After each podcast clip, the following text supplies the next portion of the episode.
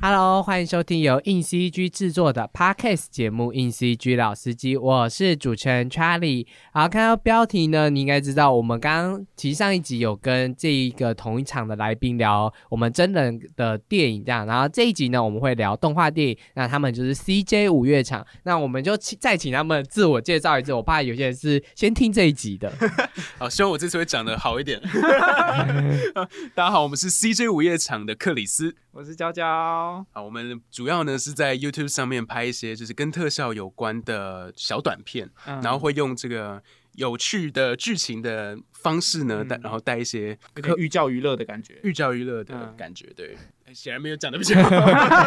对啦，我们除了这种就是科普一些电影制作知识之外的，我们也有一些剧情短片。嗯，然后我们最早是做电影 podcast 出来的，对，所以我们也有在聊电影相关的，就是就是电影心得这样。我们我们我们都说我们不是影评，嗯因为影评这个字分量蛮重的。嗯，对，我们就是分享一些我们看电影的感觉，对对对对对，不负责任。对对，欢迎大家到我们的 YouTube 哦搜寻这个 CJ 午夜场，会有很多有趣的小东西，对，好，他们的资讯我会放在下方，这样有兴趣听他们看他们的影片或者听他们 podcast 都可以过去这样。好，那今天呢，我们要聊的是二零二三的年度动画片这样子。好，那我们话不多说，我们就来聊一下，就我们几位都有挑，就是我们最喜欢的动画片这样子。那我们先请娇娇分享第一部，这样。好耶，第一部是也算今年的年度大片哇，吗？这个也是我的爱片，这个我陪你。对，这个是蜘蛛人穿越新宇宙。这也是我的爱片，我们也可以三个一起陪，我陪们。三个，我们三个。我还记得我们那时候，哎，我就开始讲了。对对对我，还记得我们那个时候，哦，我先我先来介绍一下剧情，这样子。好好我先来介绍，它其实是《蜘蛛人新宇宙》的第二集这样子，嗯然后讲的是那个迈尔斯很想念关，因为第一场结束之后，关都跑去就回去他的宇宙，他很想念关，所以呢。关某一天就出来了，突然出因，为关加入了一个蜘蛛的多重宇宙的组织，它可以到各个宇宙去解决不同宇宙的一个危机，这样子。然后关就来找他，想要加入这个组织，但加入这个组织的时候遇到了一些难题，然后有新的反派点点人是点点 斑点人。是吧？嗯斑点人的危机，但斑点人在这一集还不是反派，他还是一个比较弱小的反派，但他在下一集可能会变成一个大反派这样子。嗯，对一个一个有一点点背景的，对他，他是有一点，他其实是有一点像是上半部曲的东西这样，嗯因为他其实故事还没有真的完全说完这样子他这次也加入了很多新的蜘蛛人这样子，嗯庞克蜘蛛人、印度蜘蛛人，对对对，所以这是又是一部。跟上一部一样，就是很多蜘蛛了，然后很画风很多元、很狂的一个动画片，然后也是今年北美第二高的动画片这样子。好，那我们来请就是娇娇跟克里斯聊这部片，因为我其实知道我很想讲，因为因为我们其实我我们编辑们的心得呢，已经在我们第三季的第五十七集，我们已经有聊过《蜘蛛人穿越新宇宙》，然后我其实也有采访过《蜘蛛人穿越新宇宙》的动画师、灯光师，然后聊请他分享幕后。那我们就请克里斯跟聊 跟娇娇聊聊一下这部片这样。对，我最有买你们的那个，就是封面是蜘蛛人的那一集。啊哦，真的哦、对，我觉得啊，这个这个太棒了，然后就把它带回家。你知道看了，你知道报一个内幕，我们五月中才敲到，然后我们已经快要截稿了。哦的的我们是截稿前一天还在赶那一批那个东西，因为他因为他六月初才上，然后六月中才上台湾才上映啊对所以我们啊超蜘蛛人超级赶，但我们三月的时候就说我们要订蜘蜘蛛蛛人。人啊，然后，然后片商也很就是很给力，这样，子对对。那我们在五月中的时候就采访了，太感人了这甚至在上映前。对对对对，很感人，很感人。我们那时候也是去看那个他们的特殊放映，看得很开心。他们那个时候办了一个是联映会，就是他们把第一集跟第二集一起播。IMAX 吗？IMAX 好像是是 IMAX 的，哇，那次真的是刷新我的，我觉得很难得的机会，可以让我从第一集看连续看到第二集。嗯然后我记得还记得我们那时候有一个很大的困扰，就是我们不知道中间可不可以去上厕所，我们很怕没有中场休息。我们非常害怕。但是我们是那个 roll card，我们 roll card 我们一定会看完的，人的人对，所以我们就想说，我们要抛弃我们的原则嘛，就是在 roll card 的时候去去上厕所嘛。中间有啦，中间有啦，哪有那么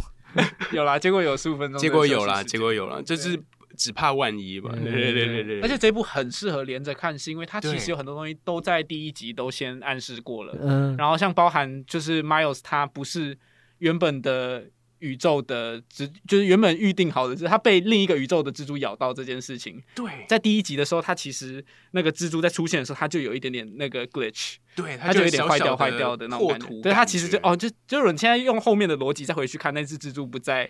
不是那个宇宙的蜘蛛，这件事情其实超级合理。超级合理，但没有人猜得到第二集会是这样子的。没有人知道会有第二集吧？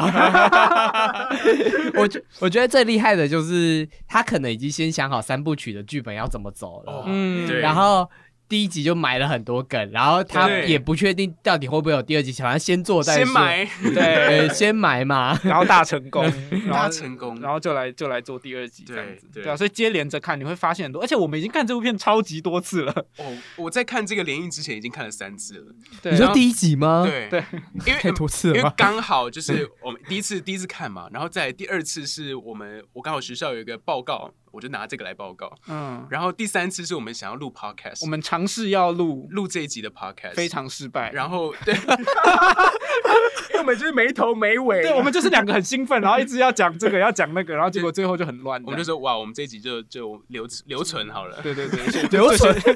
我们有很多这种集数，就其实都没有贴出来。对对对对对对对，所以就就就录就看了三次，然后当他出第三集，如果有这种场次可以连着看的话，我想我还会再去。我也觉得我会再去，因为我。我其实这一次也是去连着看的，嗯我是去板桥 IMAX 厅看的，嗯所以我我我看我看的时候我也觉得很兴奋。第一个兴奋点是第一集我没有看过 IMAX 版本，哦第一集的我也是，我第一集的也是超后悔。第一集的 IMAX 版本效果好好哦，真的做的超级好的，我就心想说，为什么我当初第一集没有去看 IMAX？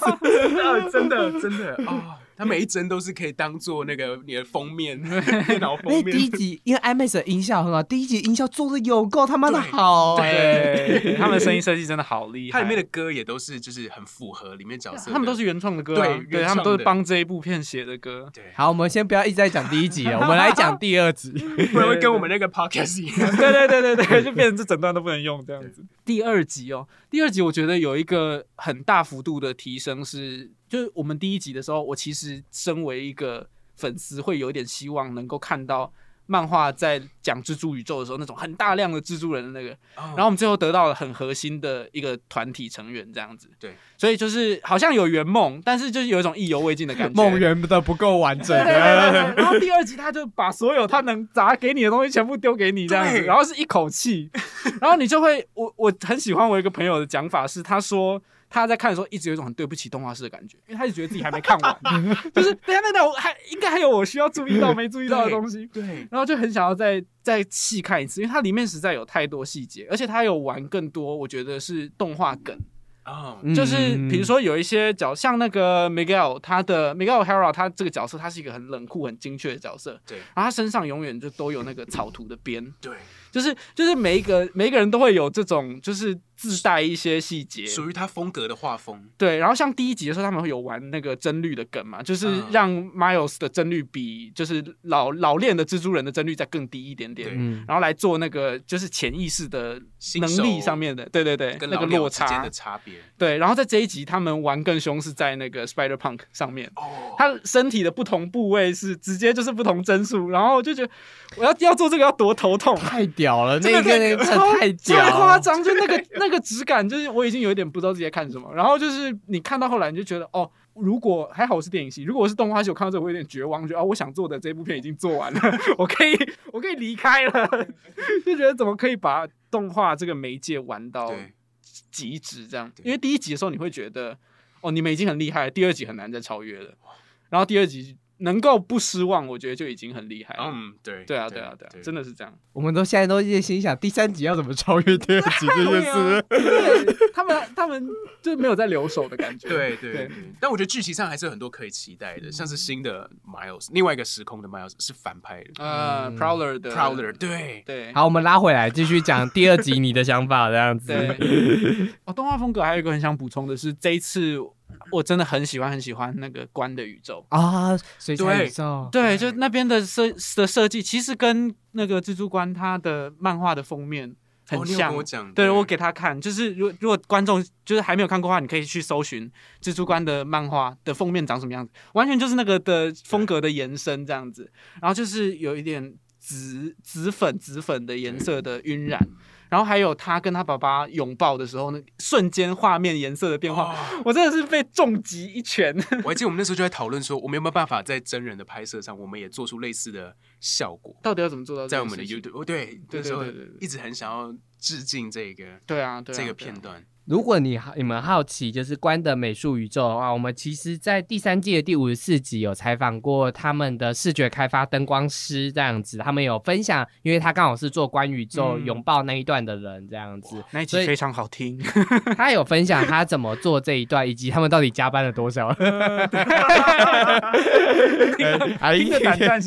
对对对，没错，这样子。我觉得这部我还有一个地方很喜欢的是，就是其实有别于第一集，你可以看到他每个角色的风格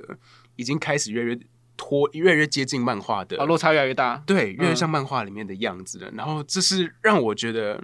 让我可以慢慢习惯这件事嘛。如果他直接是第二集和漫画的风格的话，我可能会有一点不习惯哦这样子的方式。那他有点慢慢引导我，嗯，进用用第一集，然后让你先知道他们是这样的风格，然后再慢慢的去对发挥这样的感对觉。对，嗯，然后其实，在这个第二集《穿越新宇宙》里面，其实有提到的那个组织的头头的故事，以及他对这个组织的想法，我觉得确实也是超级英雄电影蛮有趣的一个嗯刻画。这样子，嗯你们觉得嘞？因为其实一其实他的定位有点像是乍看会有点像反派嘛，因为他其实就是一直阻止这个主 Miles 角对，阻止主角，但是你去看他的故事，你会觉得哇，他有他的他的坚持的理念，然后其实你心中会有一些念头，觉得说，哎，他的坚持或许是很，其实搞不好是对的。如果以顾全大局来讲，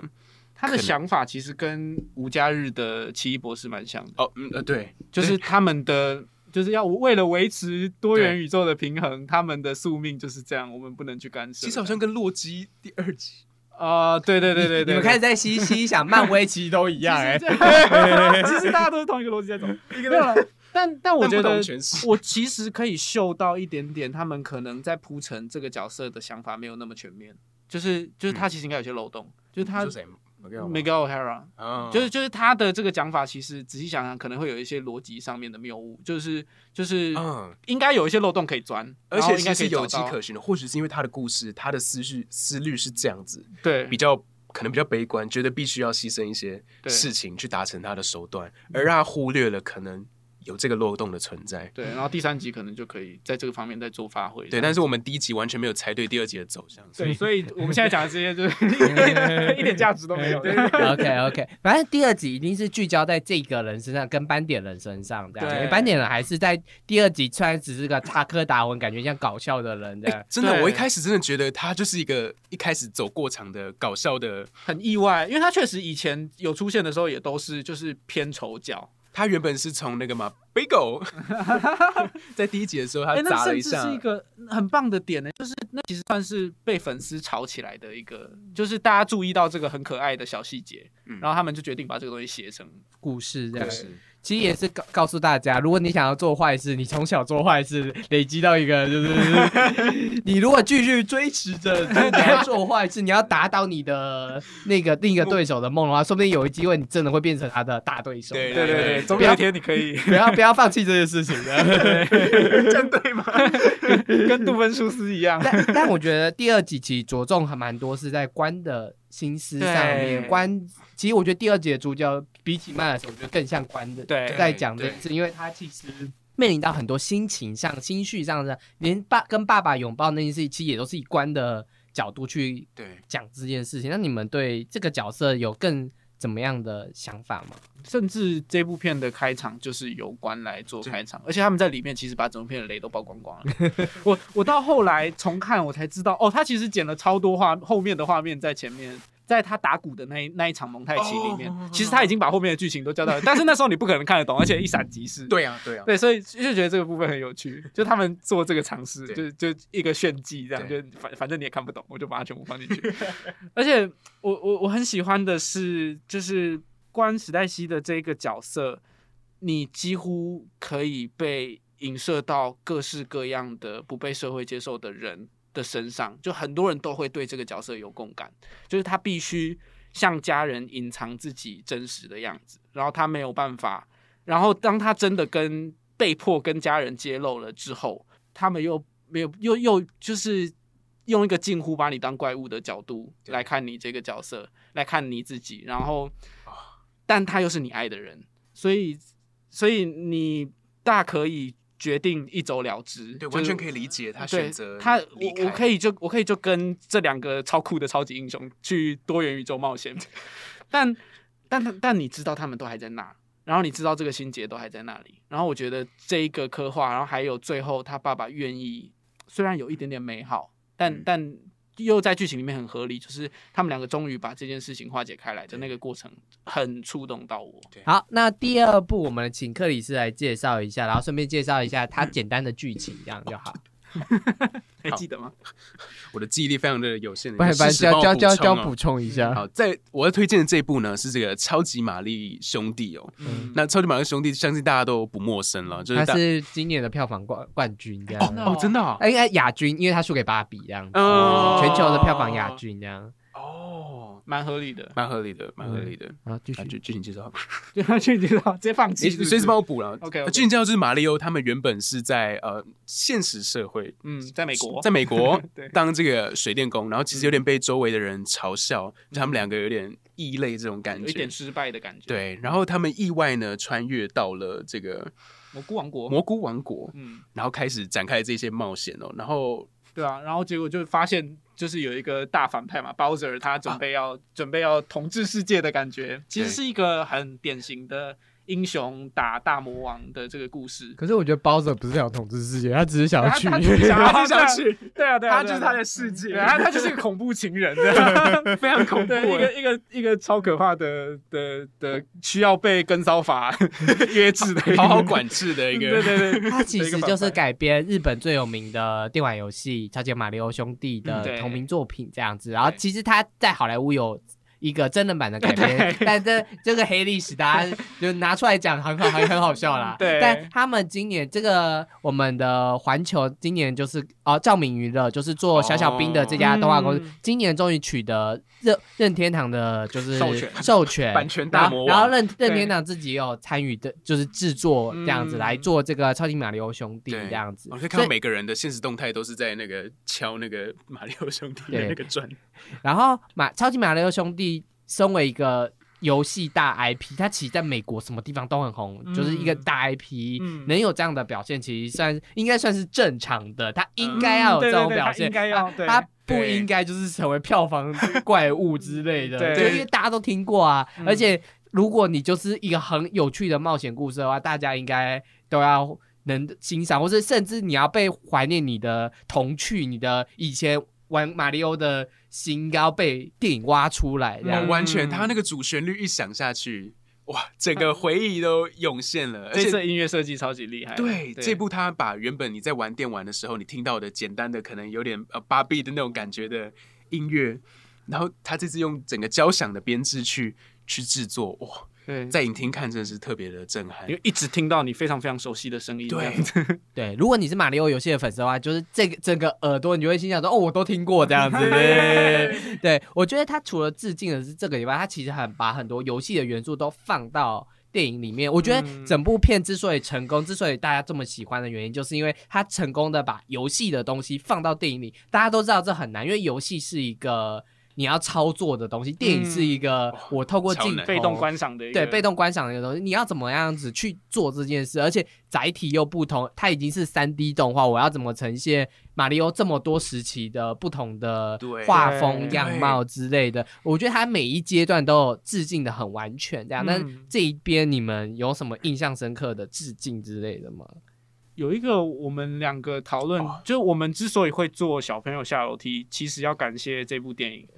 因为因为那时候那时候我们就是想要蹭那个马里奥奥 对马里奥的热度，我然后们就想说，我们可不可以做出一个横向卷轴的影片，对真人版的，对，然后去蹭一下这个马里奥的热度。对结果我们聊到后面，发现我们两个之间最有共鸣的其实是这个小朋友下楼梯所以我们才做小朋友下楼梯。但是我们在看马里奥的时候，有很多的学习到很多的嗯部分哦。就我看完，跟他说我们在拍小朋友小提前一定要先看，对然后我就撸他去看这样子。然后它里面有一个我印象很深刻的是，在他们去那个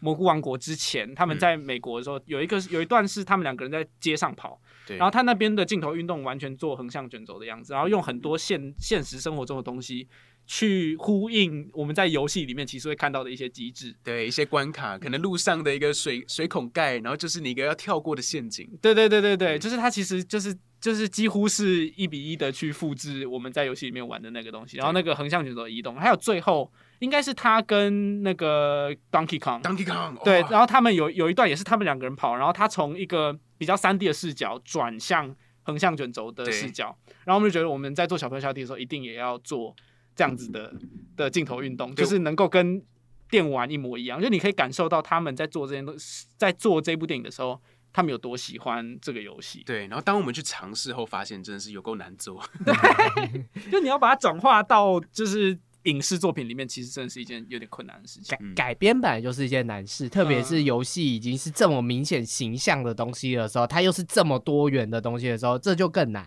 我要怎么在一部电影里面塞这些东西？所以其实很多人都会说它剧情断裂，但我觉得是因为他很想要把很多元素都加进来，嗯所以他宁愿剧情简单化，也要把大家喜欢的元素塞进来。所以。他成功的原因就是大家真的就可以忽略掉他剧情简单化这件事情，因为 其实马里奥游戏本来就没什么深刻的剧情啊。对对对对你要说他有多爱 B G 吗？没有啊，游戏设定就这个样子。那个马里奥游戏之所以好玩，是好玩在它的玩法上面，对这些对横向卷轴的一些有趣的东西上面。所以我觉得电影很重要的是要怎么把这个东西放在电影里面。对我觉得他很成功的精髓，把这个精髓放进去，而不是有些电影导演会想说我要琢磨在剧情上面。其实我觉得，身为马里奥粉，我都会觉得马里奥哪有什么剧情可言。我自己都是想，哪有有什么剧情？其实我觉得他能够把全部拼在一起，超不超不简单了。对啊，就连马里奥的 RPG 的剧情也都没什么剧情。马里奥本来就是一件没什么剧情的人。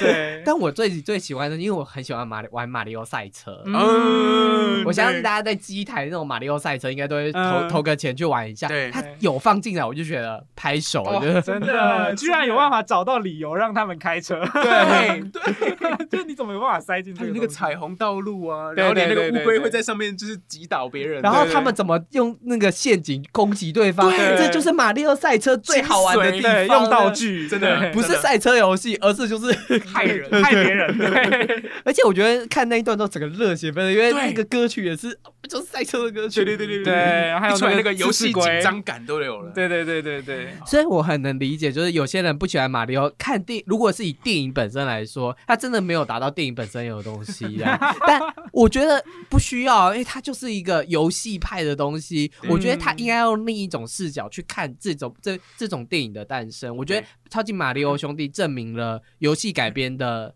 动电影要怎么去处理，要怎么去合理化，然后你要让怎么让游戏的观众去喜欢你这件事情。嗯。我觉得特别是这种没剧情的游戏，对，真的，它其实是一个很棒的教科书。对对对而且看到在片头看到任天堂的片电影片头的时候，其实蛮感人的，就是原来这一天终于来了这样。嗯。然后或许未来我们也有机会看到更多有一些剧情比较多的，可能比如说什么萨尔达啊，或者啊就是后面我们就可以开启更大可能性。然后希望有一天可以看到那个明星大乱斗出现在哦，大荧幕上面这样哦，明星大乱斗出现的话，票房会给节节 高升。对对对但但前提是这些这些这些都有被建立起来。哦，对对对对啊对啊对如果如果萨尔达拍的很烂就，但我希望都是动画啦，我希望不要出、不要是真人，真的尽量是动画，因为有些东西留在动画上的美感真的是。真人达不到，虽然你可能要很久一段时间才能做到这件事情，但我觉得这啊塞尔达，我还是建议用动画啊。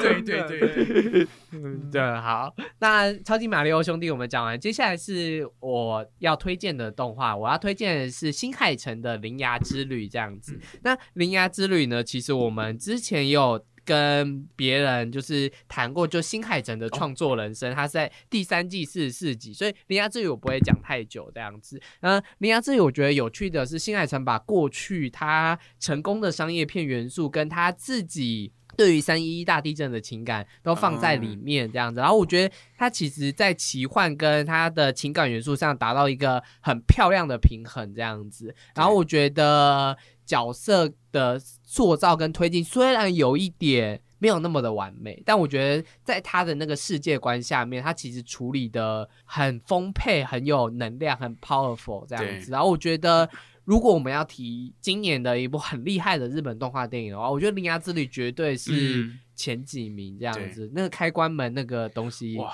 对，太震撼了！我还记得我们那时候就因此也想要拍一个 YouTube，什么东西要蹭热度，对，而且都蹭动画片的热度，超好笑。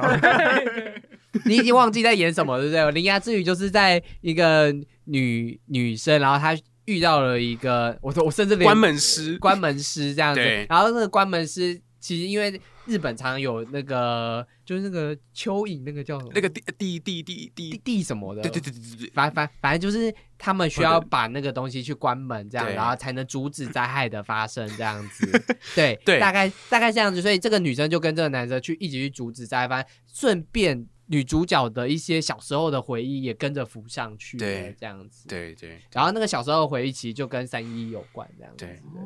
它其实有点像是，因为它它就是标榜的，就是灾难三部曲，所以它的这个这个东西，它其实是一个灾难的月，其实讲的是地震，对，所以就跟三一连在一起。它那个怪兽的原型也是，就是像蚯蚓嘛，就在底下。地底下有这边边，所以是一个日本妖怪传说的感觉吗？呃，它比较像是一个灾难，它比较具象化，具象化一个灾难的东西这样子。然后，因为它要讲地震嘛，所以它需要有一个。你可以阻止地震的方法，所以他用关门把蚯蚓关门这件事情去阻止地震，但关开关门这件事就会到别的世界去，嗯，所以它会有一些很奇幻的元素在里面。它比我觉得比你的名字跟天气之子更奇幻，嗯，就是它它多了很多就是需要去奇幻冒险的部分这样子。然后我也觉得这是他有史以来尝试过呃。议题最宏观，因为他以前都讲爱情故事，讲就他尝试讲了一个议题宏观的故事，尝试将私人情感注入在里面，这样。然后其实他以前有几部也都是奇幻的事，但都没有很红。这样，他尝试把奇幻的故事加到他的灾难三部曲的这个方式里面，这样。所以我觉得他呃，当然新海诚擅长的背景漂亮，嗯，就这不用多说，这在影厅看很爽，很爽，很爽。他的 IMAX 听也非常的爽，但你们好像对《铃芽之旅》都没有什么，有点太久，不好意思，我没有看过，抱歉，我扛不起这个，开不了。好好，没关系，就我自己是蛮推荐《铃芽之旅》的，大家如果喜欢的话，可以去听四四集这样子，我们介绍了新海诚的创作的生涯这样。好，我要聊那个《炎夜之庭》，可以来找我。你是喜欢《炎夜之庭》？我喜欢《炎夜之庭》。那接下来第四部，我们请娇娇来分享一下，就是她想要推荐另外一部动画片。这样，好诶，这一部是我昨天吗？前天看的 《怪物少女尼莫娜》。看完这部就觉得，因为因为克里斯一直推荐我去看这部电影，大推。对，我不知道哪根筋不对，一直没有去看。然后看完之后，他直接跃升我今年。你们觉得你就是应该早就该看了？对 对啊对啊，而且很好笑。我我今天今天才发了一篇文在讲这件事情，就是我去年最喜欢的动画片是那个那那部叫什么《Turning Red》哦，《Turning Red》呃。青春养成记，对，然后今年最喜欢的是《高少女尼莫娜》，所以我连续两年最喜欢的都是红发变身少女，红发变身少女，对对对对对对，你。然后我们先讲一下《怪物少女尼莫娜》，其实是有一个图文小说改编，它其实本来就是个很知名的奇幻中古世纪的科幻动画这样。然后它本来是蓝天要做，但因为蓝天后来就是 对，就嗯对倒倒倒了这样子，然后所以改改就是接手很多次这样，最后接手 D N E G，然后在 Netflix 上架这样，啊现在可以看这样。然后《怪物少女尼莫娜》，我们之前有采访过一位概念艺术家水晶孔，他要来跟我们分享他之前去该。他在《尼怪物少女尼莫娜》做的概念设计，它是第五十五集这样子。好，那你喜欢《怪物少女尼莫娜》什么？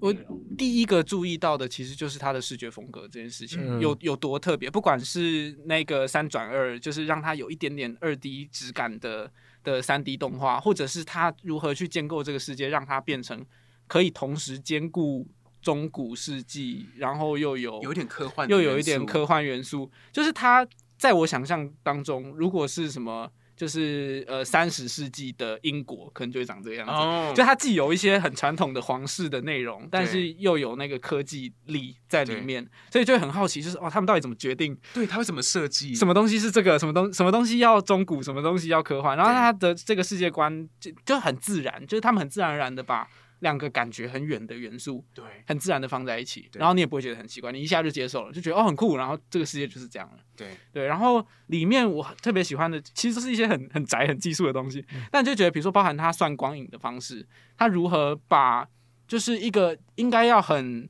C G 质感的东西转化成二 D 质感的东西，它里面比如说像那个他们的盔甲，嗯，他们的一些装甲的的反光什么，但又又是很三 D 的、很精准的光影的的算图。它里面在处理阴影的时候，又是很漂亮的二 D 手绘的质感，这应该是需要经过非常非常多很细的调教，才有办法做到的成果。所以就会觉得他们在做这件事情的时候很厉害，而且他们在做动画的时候，又用了很多传统二 D 动画的逻辑、运动的方式、表演的逻辑，就是那种迪士尼以前那种那种手绘。对表演逻辑。对，特别是尼莫娜这个角色，嗯，然后在他们他处理这个角色，他从各个动物之间的转换，这些东西都很难拿捏。你一不小心，就你要如何知道它是同一个角色？然后你要如何看一眼就知道那个是尼莫娜？这件事情其实没有想象中那么简单。对，就如果你有在画画，或者是你有在做动画，其实就很很容易遇到这样子的困难。对，我也一直在想说他到底是怎么。做到这个区分的，然后我就去听你们的硬 CG 那一集，就讲说他们在设计的时候就用不同的元素啊什么的，对，就肯尼莫娜是比较多曲线、圆线，嗯，就是他有他们有设定一个固定形状给尼莫娜，嗯，对，让他们 follow 这个形状去设计这样子，然后。掉少女尼莫娜的简单的故事剧情就是，尼莫娜其实是一个可以一直变身成各种东西的神秘的少女这样子。对。然后主角塞塞巴斯汀吗？还是？哦，我超不会记角色名字。主角骑士，主角骑士，主角主角骑士跟他的另一半都是骑士这样子。然后，但主角骑士在一场就是要加冕的受训典礼受训当中，然后误杀了。被陷害，被陷害，嗯，呃，然后杀了女王，然后他就变成坏坏蛋了。然后那个小女会变成各种东西的女生呢的那个女孩尼莫娜，就是她，她就想要找一个大换代跟随，因为其实但没有人要跟她做朋友，所以她就决定要找她跟随。所以他们要联手破获。他被误杀这件事，这个误会到底是谁来的？然后这个是由后面有什么组织在那背后运作这一切吗？对对，大概是讲这样子的故事。这样，那针对就是米莫娜会变身，或者这个故事面，你们自己有什么比较喜喜欢的点吗？对我刚直觉其实想到我不喜欢的点，哦，真的假的？很恐怖，也可以聊啊，也可以聊啊。就是我们刚刚讲到，其实它有些剧情，但。这是美好的缺点了，就是瑕不掩瑜，但确实有这样的问题。对，我们在看的时候，有一些地方会觉得说，好像是因为剧情需要，他们这里一定要产生一个误会，然后一定要吵架，一定要吵架。就是，嗯，对，就是我在我觉得在看那种很典型的三幕剧的时候，你会感受到这边要起冲突了，然后等一下他们要把它化解掉。但他有在剧情里面尽量的去赋予这样的剧情架构一些意义，对，让他们在最后的决战的时候。我其实觉得那个骑士出现，然后用手挡住他那那一个瞬间很感人，然后画面也很漂亮。我觉得就因此补足了他前面这些，加上我们很喜欢这些角色，所以他们很耐看，所以剧情有一点点套路，其实就会让他过去，就有点像跟马里奥一样啦。对对对，我很喜欢他讲的一段，就是因为尼莫他一直想要知道说，所以你是什么？尼莫娜，所以你是什么？嗯，然后尼莫娜就告诉他，我就是尼莫娜。对，甚至有一段他还掰了一段话说，对对，其实我是去许愿什么什么什么，讲了一些理由，然后最后就是明显好像是一个胡话，嗯，就是你你你胡话是什么？对不起，胡诌，没这故事是胡诌的感觉，乱编的，对，然后就你你会很有感觉，就是好像人都会常常被贴标签嘛，然后为什么一定要被定义这些东西？尼莫娜就是尼莫娜，然后你就是你，就是这这个意义已经有点像光芒已经。涵盖了所有整部整部片，嗯，对，他其实在讲就是性别这件事，我们常讲的一些贴标签的那些现象，他其实就是想说，我为什么不可以就是我自己？然后这也是在这边这部片创作的时候最大一部片，因为他的漫画的原著的精神就是这样，嗯。你可以就是你自己，对。所以他们在做动画的时候一直想要就是把这个精神放到最大，所以我觉得。在听我们那一集的时候，其实也有提到导演当初的想法，跟他找了很多就是 LGBTQ 族群去嗯谈论这部片到底应该要成成为什么样子。这样，对他也是我觉得就是近几年很多什么政治正确什么那些我们要讨论那些事情上面，我觉得他是一个最成功的例子，因为我们很容易就是。又给他一个标签了，就是嗯他、他就是一个什么样，但我觉得这部片就很好的把这个例子讲，其实我们每个人都可以是每个人，你你就算是你是最大众的一些人，你也可以是你自己这样，所以我觉得他就是把这件事情讲到一个最漂亮以及最我觉得大家都会很有共感的一件鼓舞人啊，很鼓舞人的事情这样子。然后我也觉得《怪物少年尼莫娜》的画风我也是喜欢的，我我也很喜欢他的。我其实比较喜欢的不是不是设角色设计或什么，我喜欢的是他的动动画角色动画。他的动画很精彩因为因为因为我也是跟你一样的感觉，就是他的角色动画的变形很大，可是他是嗯二 D 的变形，可是他却是用三 D 的肢体做二 D 的变变形，我很意外。嗯我觉得这个是我自己在尼莫娜的时候一直啧啧称奇的地方，因为他很多他变身打斗的戏码都是这样二 D 变形，我觉得哇、嗯。流畅之后，他那一这个从监狱跑出来的那个形体的变化，对，哦那场戏是我觉得尼莫娜最我最精我最喜欢最精彩的一场，因为对它彻底展现了角色动画是怎么把一个角色塑造的这么的立体，这么的有趣多变，然后又好玩这样子，我觉得好玩呐、我觉得那一那一场我觉得好那场戏真的很好玩，很好玩这样。对好，那我们就聊《怪物少年魔法这里，在 Netflix 上可以看到这样子。好，那第五部呢，我要聊的是由我这边提出，我虽然提出这一部，但我其实不是很喜欢，我没有很喜欢这一部，居然吗？跟我跟跟跟我一样，但那要这样要聊吗一一一定要提出来，是因为它是今年很重要的动画片它是宫崎骏最新的动画片，叫《苍鹭与少年》对这样子。然后大家也知道嘛，宫崎骏这一次很特别的推。史无前例的推出，我不播预告，我就只放一张图片让你宣传，然后在日本还是大卖这样。对就是他只靠宫崎骏三个名字还是大卖这样子，但台湾也是一样，其实台湾也是靠宫崎骏三个名字吸引了很多人想要来看这部片。这样，那至于这部片呃故事在讲什么，其实是在讲真人这个。二战后的一个小男孩这样子，然后他母亲刚离世这样子，然后爸爸把他带到一个新家，然后有个新的妈妈这样子，他其实有点不太适应这样子，然后但在在在新妈妈的家里，他遇到了一只神秘的苍鹭这样子，对对，然后带他进入到了异世界这件事情，然后他就展开了异世界冒险，还遇到他的舅妈妈，对 对对，大概是这样这样子的故事。那整部片你们觉得呢？我我其实整部片看下来，我有一种感受是，我知道他是宫崎骏可能很很个人的一部片，但是因为我其实对宫崎骏没有这么的，我没有那么进入到他的这个个人的世界，所以我才会影响我对这一部的，可能在我的排名里面没有到那么高了。对，应应该是说，这部片其实包含了很多他过去所有片的元素在里面，嗯。反战的思思想这对。样子，然后他的角色设计，他对于那些鸟啊、那些人物的设计，以及他去异世界这件事，他多么向往异世界这件事情，然后他把异世界打造的多么美丽这样子。对，故事，这这是他的梦想，所以因为他这部是改编自很有名的日本小说，叫《你想活出怎么样的人生》。但其实有看过那部小说的都知道，他改的可大嘞，完全不一样 他完全不一样，那根本就是一个新的原创剧本这样。所以他其实简单来说是，他想把他内心看到的世界、看到的他的思想是什么，他对于动画的想象是什么，都放在这里，所以大家都会觉得剧情很断裂、很突，嗯就突然跳到那边，但可能都是宫崎骏想说，我最后想要给大家。我自己是谁？这样，其实我觉得整部片都很像 宫崎骏自己的自传。对，真的，真的，真的，就是他，他有点考虑不了大家，考虑先考虑到自己这样。但因为他是老老知名的人士嘛，然后我们又就是一群人就觉得，好啦，你拍什么都可以啦。对，真的 什么都买单，所以其实看下来也不会说不喜欢，就是可能排名没有那么高，但是很很欣赏。有一天如果也可以这样创作，也是蛮爽的。对因为我们都觉得，我们刚刚我们那时候都觉得这应该是他最后一步了吧？就觉得就觉得最后一步给他任性这样子，应该可以吧？可以可以可以可以。但他又说，可能往回推几年，大家在看风起的时候也曾经讲过一模一样的。哦，哦，也是啊，就会觉得说啊，可能给他一点机会的，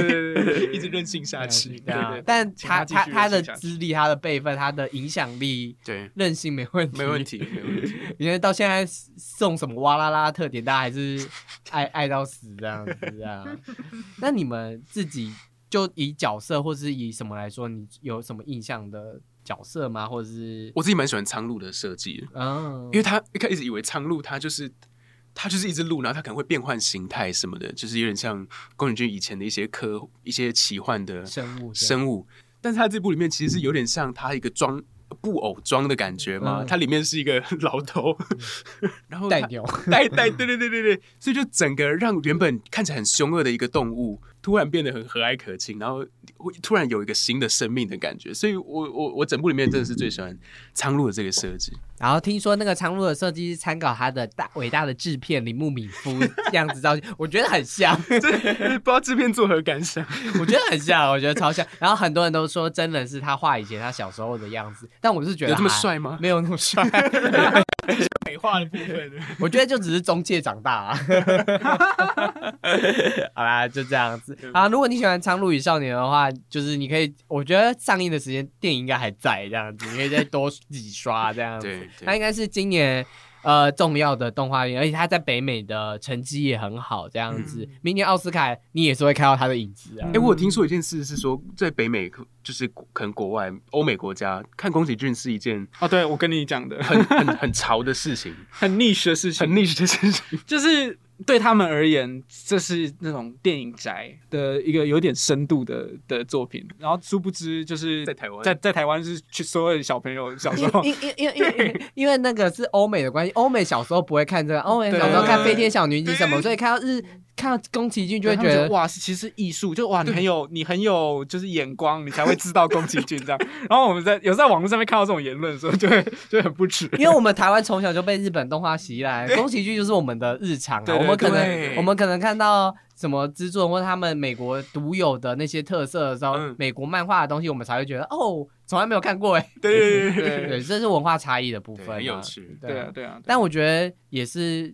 吉普力还没，就是只有《成以少女》拿过奥斯卡最佳动画片嘛，对，所以其实吉普力已经很久，日本动画已经很久没有拿过这个奖了。对所以他们今天遇到的对手就是我们刚刚第一集讲的《蜘蛛人穿越系》，就势必是一个文化大挑战。哦，真的，哎，真的美国最厉害的文化对上哦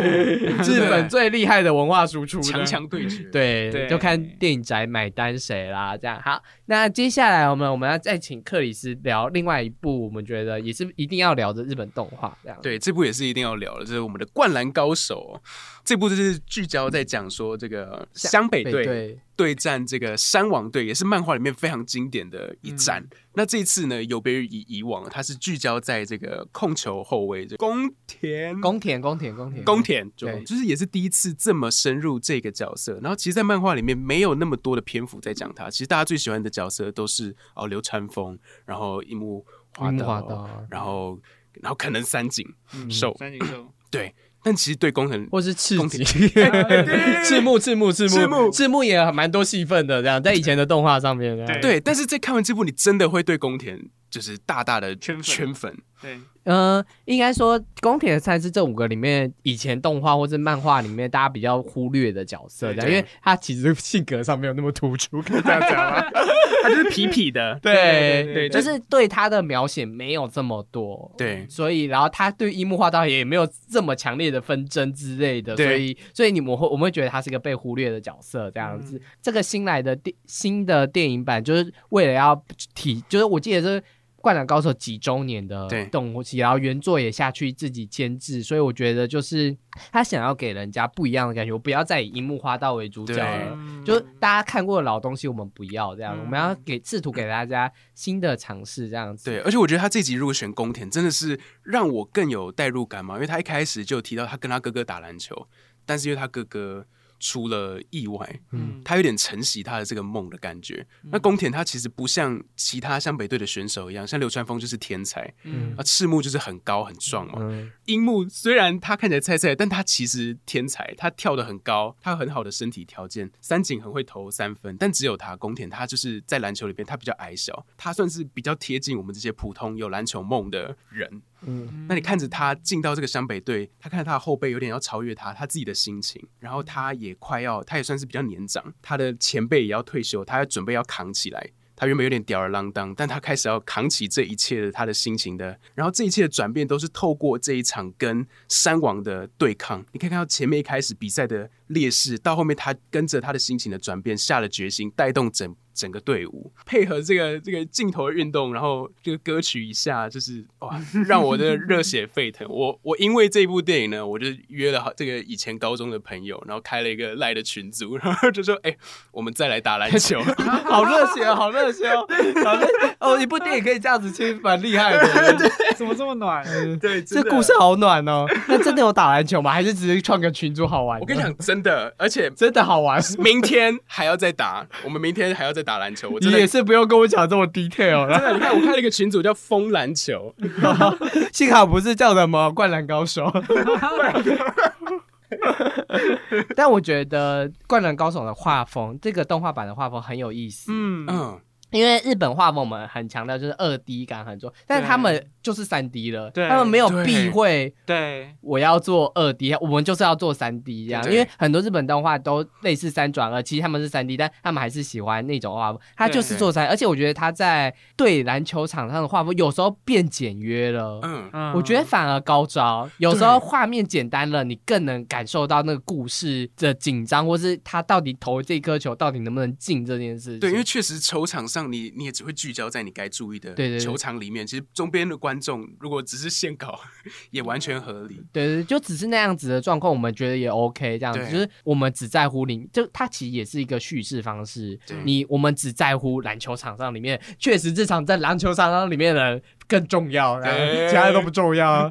对，所以我觉得动画风格上面其实也是突破了我觉得一般日本动画既有的风格，它创造了一个只属于那个电影可以有的叙事的方式的样子的对，面貌，而且我觉得它在台湾很红，因为台湾《灌篮高手》粉丝太大了，对，而且是几周年的东西，就是突然就唤起了那种打篮球的回忆，对这样。对对对对。我爸也有去看，而且都是我爸叫我带他去看 真的哦，对，所以就是世代的回忆啊，连我爸这种以前看《灌篮高手》都想去看，所以难怪他在台湾创造了很高的票房，他在日本也是很备受瞩目这样。所以我觉得今年很，他也是台湾很重要的动画这样子，而且它是仅次目前仅次于《鬼灭之刃》台湾票房第二高的动画，哦，对对对，非常的厉害破了非常多记录。非常的厉害，连不看，我觉得应该是连不看《灌篮高手》的人都跑去看，可能都被拉去看对对真的，对对对这部真的不需要看但真的灌篮高手。对，它其实是一个蛮新手友善的作品，就算你对它没有什么概因为，其实就算你看灌篮高手，你也对宫田不太熟。大家可能也没有差那么多。对对对对对。不过那时候看到他们要用 CG，真的是有一点，抖。我一开始真的蛮怕的，我听到评价后才去看的电影，嗯，我没有第一时间去看，就是因为怕它这个三 D。崩掉。因为我上一部看这个三 D 的是这个红发歌姬，哦航海王的，然后我嗯自己觉得有点小崩，嗯，然后我有点害怕，特别是这个以篮球，你很注重这个动态，肢体动作的对对对对，会不会有点崩呢？哇，完全没有它。设计的很漂亮，这嗯样，它其实有偷一些这样，然后聚焦在那个动作的选择是什么。我觉得这个它的设计点是漂亮的，这样。啊，然后我觉得人物关系没有这么明确，呃，人他用这么好入口的方式，我也觉得是很棒的一件事，因为嗯这个作品本来就已经过了有一点久了，对在他的动画作品有点久，所以他要重新再介绍给大家，势必是有新观众的。对对，所以有些老观众就会不理解为什么你要这么简洁的方式去。其实我觉得这反而才是重要的。你要让观观更多观众重新爱上打篮球这件事情，这个很重要。这样对，好，那接下来呢，我们来聊，就是接下来这一部呢是只有我在金马影展看的《再见机器人》，它已经预定在台湾明年二月会上映哇，了。超级期待，一定要看。嗯这一部其实是西班牙真人的动真人的导演去做第一次做的动画电影，这样子非常厉害。它改编自一个同名的 Robot Dream 的嗯，图文小说这样子，然后。这部片厉害的是，它其实没有对白，它顶多就是动画上面有出现字，它没有对白。然后主角是一个狗，然后他有点寂寞，所以他去买了机器人陪他这样子。然后他跟机器人玩了一阵子，很开心。然后结果机器人他跟机器人去海滩，结果机器人不知道为什么而故障而不能动在海滩。然后狗本来想要移它到，那狗移不了它，这样因为等它太重了之类的，所以他想说明天找人带它。就再把它拿拿回来，这样就隔天海水浴场就关了，就是明天夏明年夏天才能，明年夏天对，明年夏天才开启，所以他们就做了机器人，就做了一个，就是这一年，就是他们没有彼此的这个九个月，发生了什么事？机器人做了一些关于他的梦，然后机狗也很想念他，然后也做试图做了一些事，想要拯救他，这样的发生的一件故事这样子。然后我觉得整部片的。动画风格其实很简单的，就简单的日欧洲二 D 的画风，这样它其实很简单。我觉得，因为故事很简单，画风很简单，才会显得它一切很不凡。因为它已经没有台词了，我觉得没有台词讲故事非常的难。相信你们应该有创作就知道，你台词是一个很重要的叙事关键。它一切靠动作、靠情感、靠它的镜头、靠它的剪接去。补这些事情，对，非常的漂亮，非常的厉害，而且因为他的故事本来就很简单了，所以你就会更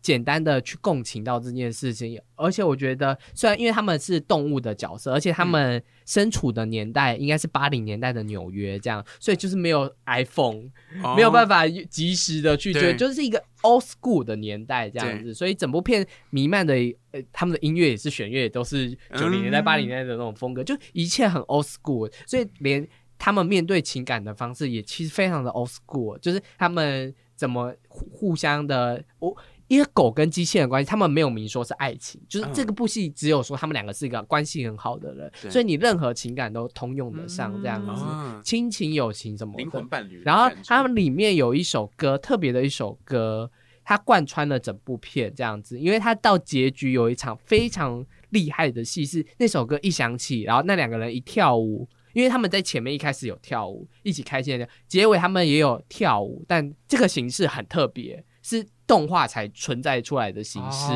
然后他们一起跳舞，那一个瞬间，我跟你讲，泰坦尼克全场的人应该都哭了，因为很那个瞬间很漂亮又很屌，就是。看了这么多复杂概念很多的电影之后，我后来要看这种很纯粹、很纯粹，只是讲情感，只是讲我已经失去，我曾经拥有你，可是我失去你，我要怎么放下这件事情，或者我要怎么再去寻找你这件事情？我觉得他讲的很纯粹又很动容，这样子，然后他真的可以给儿童看，因为他其实就是一个 动物方程式，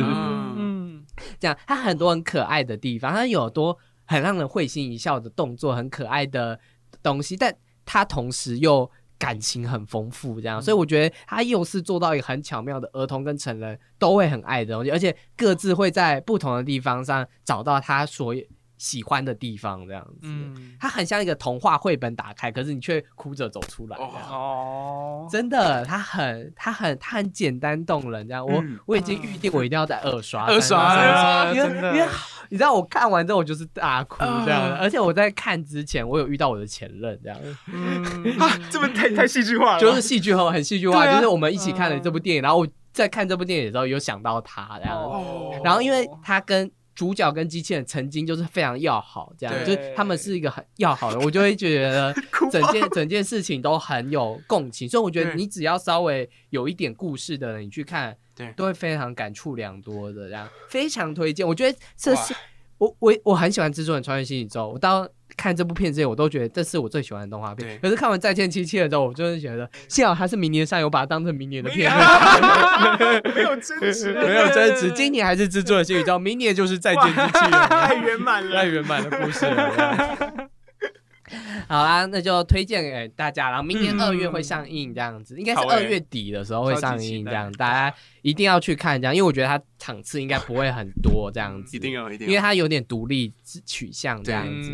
好，那接下来我们讲完年度动画片之后，接下来我们来聊的是我们明年最期待的片子，因为我们都没有看过剧情，我们就只能讲。简单肤很肤浅的期待的点是什么？好期待啊！好，今今天最期待的就是今天试出的《福利欧莎》的预告，好期待，好期待啊！很好期待，这部等好久嘞、啊八年呢，因为中间还有什么官司什么的，真的啊是哦。安雅泰勒真的漂亮到一个，对啊，我我我们都是他的铁粉，我们都是他的铁粉就是只要他在电影里面，我们就会去看那部电影。对那部很帅，而且我看预告起鸡皮疙瘩，就是那种第一集的那种画面，很美的画面又再跑出来了，嗯，而且导演还是同一个人，所以就比较就不会放心一点。对，比较放心一点。对对对对对对对他对对，他明年五月会上映这样子，《福利欧莎》我们很期待这样子。还这么久啊！对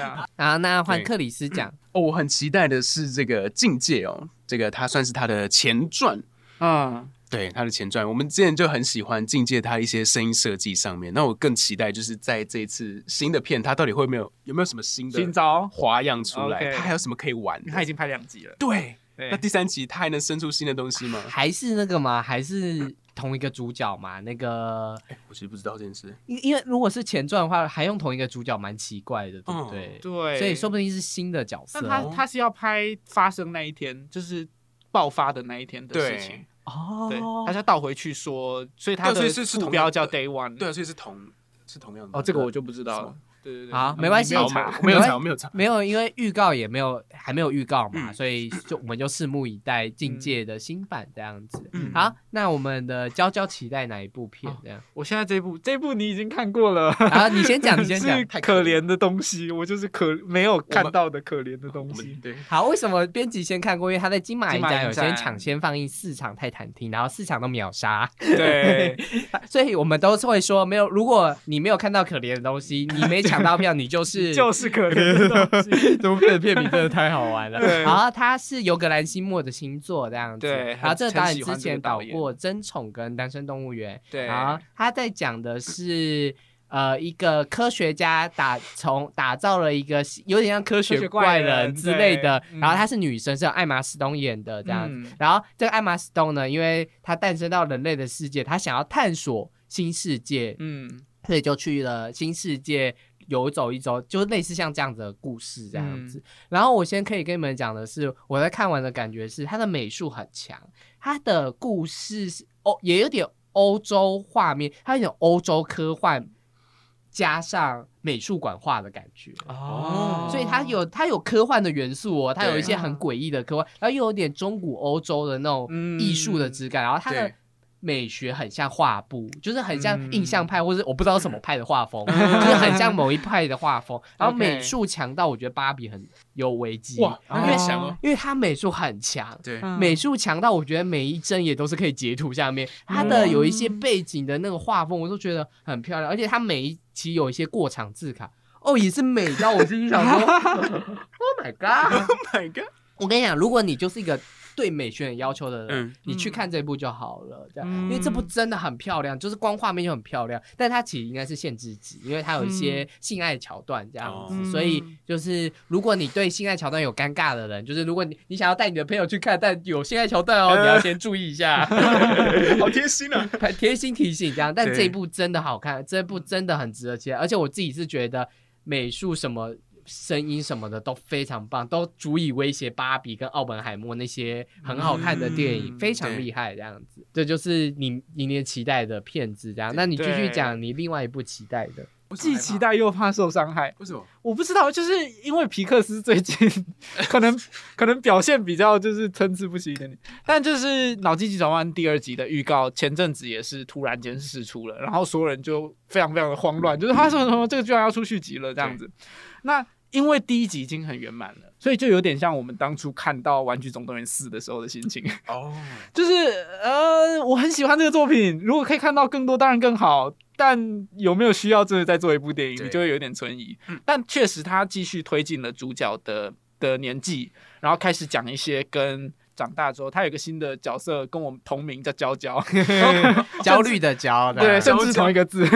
对。然后，然后他就是焦虑，然后听说焦虑不止一个，非常的真实非常的，非常的真实呢。嗯。所以我觉得或许我们也会跟着他，就是就是可以继续跟着这个角色一起长大。哦，哎，所以其实也跟安迪有点像，对。就你会跟着他一起经历人生中不同的阶段，然后可能你就可以再看到那接下来青少年会遇到的一些问题，然后再把它透过这些角色去具象化。对所以理论上来讲，应该是蛮精彩的。啊，我先讲一下，导演不是同一个，对对，这是我很担心的一件事情。导演是新导演这样子，对对对对是皮克斯自己培养的新导演这样，然后新的角色应该会有三个新的情绪角色这样子，嗯然后表现青少年的各种不同时期，我们嗯拭目以待。青少拭年目以待。对，拭目以待。可是你知道有有有人很好笑，有人说为什么没有色色？因为是青少年，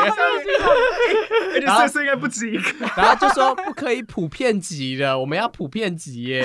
这样色色就不宜普遍了。第三集，第三集，第三集敲完完全的内容，敲完。第二集先看完了。好，那克里斯，你的第二个期待的哦，片这个是娇娇跟我讲的哦，我就说啊，什么？明年就有《沙丘二》了，感觉要等一辈子。对，因为当初其实我在看《沙丘一》的时候，我就有一，就是我知道说，哦，它是三部曲，就还好我知道这件事情不然我会像广大这非常多看过沙丘一的人一样就是觉得 就是说啊啊怎么没了我就是不知道的人。你就是不知道的人 对我以为我会看到一个完整的作品。对但其实我们也很也很珍惜这样子的就是慢慢慢慢花时间讲完这个故事。魔界故事感对对对对对对对所以我非常期待沙丘》，而且《沙丘二》主主角虽然那个提摩西那个主角还是继续，但嗯，就更多篇幅会在那个冷戴亚 Zendaya，饰演的那个女生上面，这样嗯对。而且因为大部分很多角色第一集都挂，哎，对，对对对，对对对对对对，所以第二集应该会有更多新角色跟嗯新的人出场，这样。对。已经有听说那个零零七的那个庞德女郎会登场，这样子，那个瑟雷雷雷亚亚瑟杜瑟杜哦会登场演一个角色，哦很喜欢他就是第二集也是大星。就是巨星云集这对样子，嗯不知道会死几个。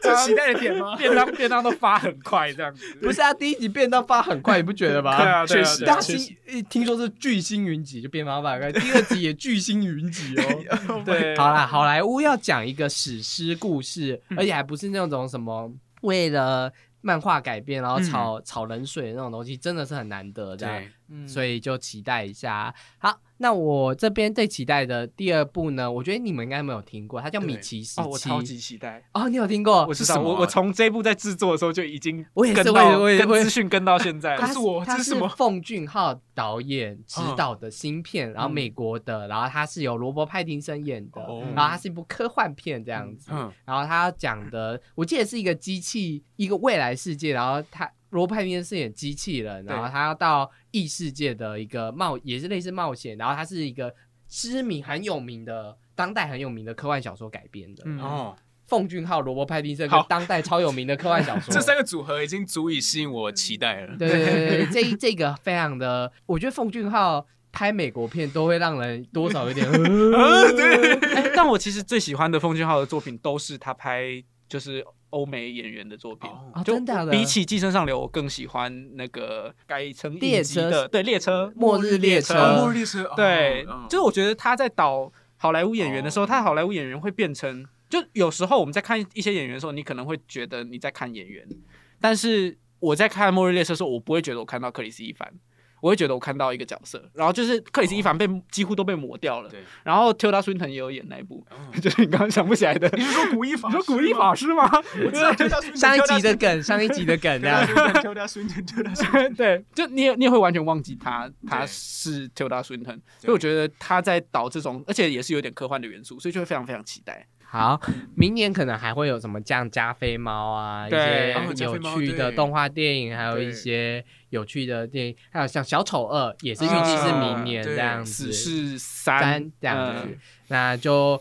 明年真的是也是电影看不完的年代，那就是身为观众就是很幸福这样子。好，那如果喜欢就是 CJ 午夜场的内容的话，可以去追踪他们的 IG、YouTube 或者是 Podcast 听他们的讲的内容啊。然后我这边要再说一次，可怜的东西应该是明年二月会上这样子，嗯然后二月初，嗯然后再见机器人是二月底，然后我这边再次重申，再见机器人要去看。好，我觉得听到听到的听众一定要去看，我觉得超级好看的。他我觉得他比可怜的东西还要好看。呃，我觉得再见机器人一定要看。好，那这就是今天的硬 CG 的内容啊。如果喜欢的话，帮我评分五颗星，或者是在下面有留言处跟我们分享你这一集的对于这一集的心得这样子。那也可以到硬 CG 的 IG 或是脸书，然后私讯小编来分享你的心得啊。好，这里是由硬 CG 制作的 Podcast 节目《硬 CG 老司机》，我们就下次见喽，拜拜，拜拜。